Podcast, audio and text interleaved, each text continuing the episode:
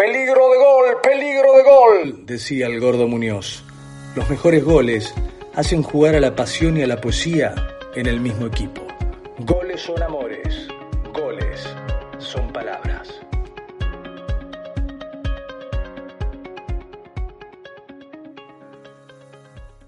Nacho la pone entre línea para Suárez, el arquero mitad de camino. Suárez y el gol, Suárez y el gol, gol de River.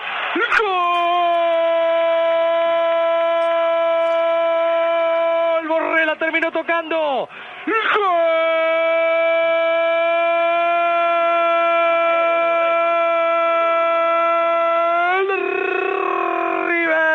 Suárez hizo toda la acción de jugada y de juego por la izquierda. Se metió en diagonal. Era un rayo, era una flecha. El arquero Fernández llegó tarde. Lo dejó por el camino. Se abrió la acción, le pegó de zurda. La pelota coqueteaba entre el gol, la línea de gol y el arco. Hasta que voló Borré. Fue al piso. Llegó haciendo culipatín, culipatín de gol. Diez minutos. Cancha mojada. River saca de diferencia. No importa que no haya gente, hay un gol y la radio se las arregla hasta para relatar el silencio.